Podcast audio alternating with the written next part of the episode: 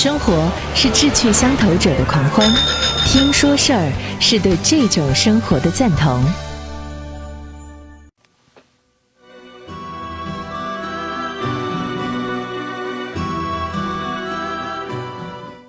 各位好，我是张瑞，我们今天继续探问《山海经》到底是本什么书？今天我们来说说祝融，这个名字应该不陌生吧？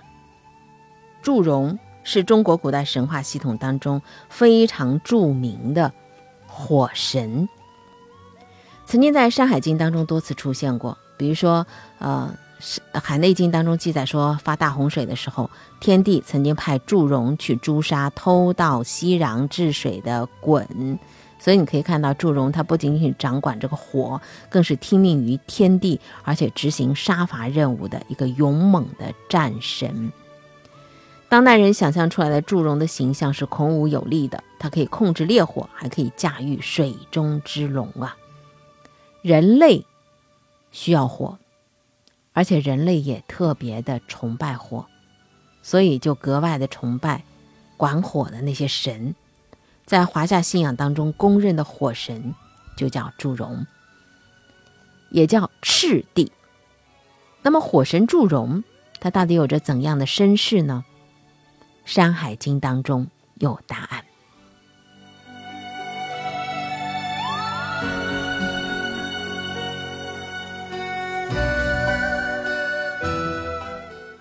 在《山海经》的记载当中说，这个祝融呢长了一张人脸，但是他的身子像野兽一样，他还骑着两条龙来当为坐骑，样貌很是奇特。现在流传下来的先秦古籍大多都是经过汉代学者的修正的，给篡改的，所以呢，你看上去就觉得好像特别的理性跟文明似的，当然也得打引号啊。比如像儒家经典《尚书》呃《尚书》当中所记载的啊，大禹啊、啊羲和呀、夔呀等等啊，都是圣王贤臣的派头。但《山海经》这本书。他是幸免于难，就是没有被改造的幸运儿，但还保留着一些上古神话和神明的原始的样貌。祝融的人面兽身就是这样的。祝融在《山海经》当中露面的频次还是蛮高的。有人说他是颛顼生老童，老童生祝融，说呢祝融呢是颛顼的孙子。《史记》当中的一些典籍的记载的，呃，说颛顼呢是黄帝的后代，是五帝之一。这样看来，那祝融就应该是黄帝的后裔了，是吧？但是呢，在《山海经》的《海内经》当中却说祝融是炎帝的后代。姬姓的黄帝和姜姓的炎帝，炎帝是姓姜的，他们是上古时期的两大部落的首领，是华夏民族的两位始祖。那么祝融到底是他们哪一家的儿子呢？这几千年来，这笔糊涂账没有人算得清楚了。在《诗经》当中有记载说，姬姓始祖，他的母亲名字叫姜原，所以你可以看到，也许啊。这是两个姓族之间是世代通婚的，早就是你中有我，我中有你，就不用去较这个劲儿了。就像神话学家袁科他的观点认为，黄帝、炎帝实际上就是一族，不管是祝融是黄帝的后人，还是炎帝的后裔，归根结底，炎黄子孙都是一家人。那么好，有关于祝融的出身，我们就搁置一边，也不必去明确他了。但是他的身份啊，呃，确实一直是没有过变化的，确定无疑的，那就是他就是火神。顾名思义，火正，掌管和火有关的事物。远古时期的先民曾经使用火力，火正是干什么呢？就是通过观测大火星的位置来判断气候的变化，带领先民春种秋收。从一些早期文献来看的话，祝融起初可能并不是指定一个特定的一个人，也许他是一种尊号。《史记》的楚世家当中有记载说，公公作乱，帝教命担任火正的崇黎诛杀公公，崇黎没能完成任务被处死了。帝教呢又任用他的弟弟无回复居火正为祝融。所以你看，他们这兄弟俩都做过火正，也就是说是祝融。从这个角度来看，《山海经》当中祝融矛盾的身世，他就有了另外一个解释，就是担任火正的祝融不同。追溯他的氏族的背景的时候，就会出现不同的谱系了。春秋时的《左传》说，古有五行之官，他们和祝融是同行。木正曰巨蟒，火正曰祝融。原本的尊号就成了神明了。对于人类来讲，灶灶台的灶啊，它的本质就是火。火神祝融，于是呢就兼任了灶神了。风俗演义当中引了一个古周礼，说颛顼氏有子曰礼，为祝融，祀以为灶神。太平御览里头甚至还引用了汉代学者的话，说祝融不仅是灶神，而且还是一位老妇人。也难怪，毕竟在过去嘛，在家里生火、管灶台的、围着灶台转的，那不就是老妇人吗？古代的时候，高温的烈火除了能够为人们呃烹制食物以外，它还可以干什么呢？锻造农具和兵器呀，淬炼金属啊。所以，古希腊神话当中的火神赫淮斯托斯，他就是一位特别善于锻造各种武器和工具的能工巧匠。当火山喷发、大地颤动的时候，那是他在打铁。你看火的形象出现在神话故事当中的时候，总是雄壮的、刚烈的，和争斗、征伐是有关的。所以呢，祝融自然也是一位威武善战的武神了。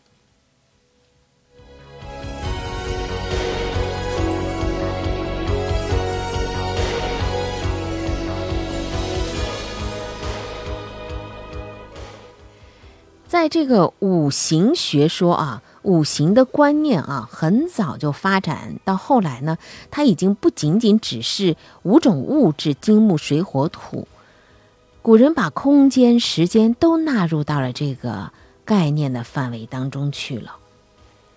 祝融作为火神，那么按照这个呃。方位的配备，它就位配于南方，被称为是南方之神。所以《山海经》当中呢，就称它为是南方祝融。南方的部族楚就被视为是祝融的后裔。《左传》当中还记载了这样的一个故事，说魁国的王族和楚族是同宗的，但魁魁的这个国君呢，却不祭祀祝融，所以楚人呢就特别生气。那个魁君呢也很倔强。不痛不痒地对楚人说：“我们的先王熊志得了重病，鬼神都不相救，先王自己逃到这儿来的。我们从那个时候起就和楚国一刀两断了，犯得着再去祭祀祝融吗？”楚人就大怒，一举灭掉这个国家，活捉了这个君王。先秦时代啊，各个族群祭祀谁不祭祀谁，都是有着明确而严格的规定的。所以你看，魁国他不祭祀祖先祝融，这在楚人看来就是非常严重的忘本的行为，所以楚人就把他给灭了。在当事人看来，这是在替天行道呢。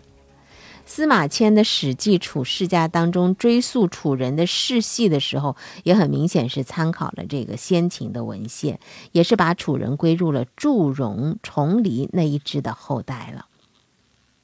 五行的观念深入人心，所以从汉代开始呢，又有了五岳的说法，来对应空间上头的五方。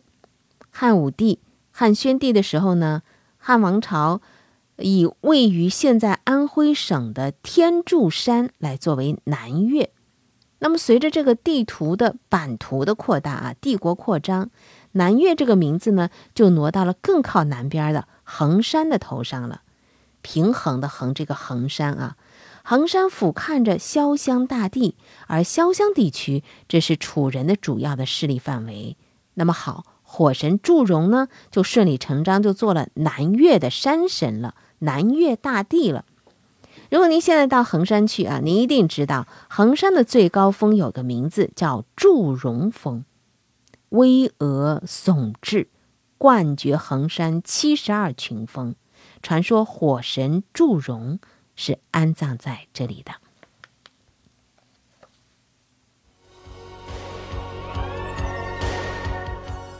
大文豪韩愈，呃，曾经触怒皇帝啊，遭到贬黜。在永贞元年的时候呢，他就被赶到了江陵任职。江陵现在属于湖北。在路途当中呢，他游览衡山，遥望着那高耸入云的祝融峰，感慨万千啊，写下过诗句。呃，这个诗句呢，嗯，也是描写了这个祝融峰的那种雄伟。叫做须臾尽扫众峰出，仰见突兀称清空。紫盖连岩接天柱，石林腾峙堆祝融。僧然破洞下马拜，松柏一径趋灵宫啊！到了唐代的时候，南岳之神祝融威震南国的形象已经是深入人心了，给逆境当中的人一种。不服输的勇气。那么祝融是不是就止于南岳了呢？还 没有，呃，也许他骑着两匹神龙当坐骑的形象吧，所以他出行很方便的。但还被聘去做了南海的海神。呃，有记载说，周武王伐纣成功之后，四海升平，风调雨顺。有一天呢，天降大雪，武王和姜太公在屋里头闲坐着。门外忽然车马声动，来了贵客。南海之神曰祝融，东海之神曰勾莽，北海之神曰颛顼，西海之神曰汝收。河伯、风伯、雨师，请使业者各以其名召之。你看这里头记载，就是说祝融变了，前来拜访周武王的南海之神。海神祝融也得到了周边群众的认可。清代的时候，有一本叫《广东新语》，里头记载说，当地人只认祝融和妈祖来作为海神，而广东人呢，把这个祝融祠是建在扶须江口南控虎门。每当太阳出生的时候，就能够看到祝融的殿宇，啊。就像这个背阙角弓啊，随朝上下。如果你在海上作业的时候，忽然间天昏地暗了，风雨大作，说船上的这些渔民就会大声的哭喊，请求祝融让自己转危为安。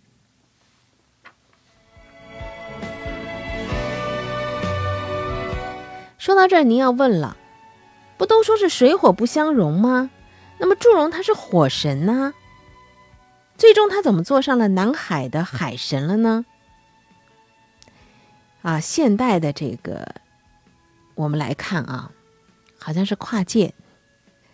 其实，如果我们能够短暂的跳进古人的五行的世界观里头，所以我们对祝融的工作调动的经历，就会感觉到挺合理，而且是恰当的了。《山海经》当中的祝融的神话。在当代，也在被续写当中啊。二零二零年，两年前，武汉为了抗击新冠肺炎的疫情，在短时间之内建了一个医院。这个医院名字您还记得吗？火神山医院啊。它这个命名就是源自火神祝融。二零二一年。中国第一辆的火星车，名字叫什么？你还记得吗？祝融号，寓意火神祝融登陆火星。在画家的想象当中，哎呀，那火神呐、雷神呐，那简直可以画的非常的雄伟和绚烂的，因为全都是暖色调的嘛。他们用烈火、惊雷去战胜瘟疫、病魔。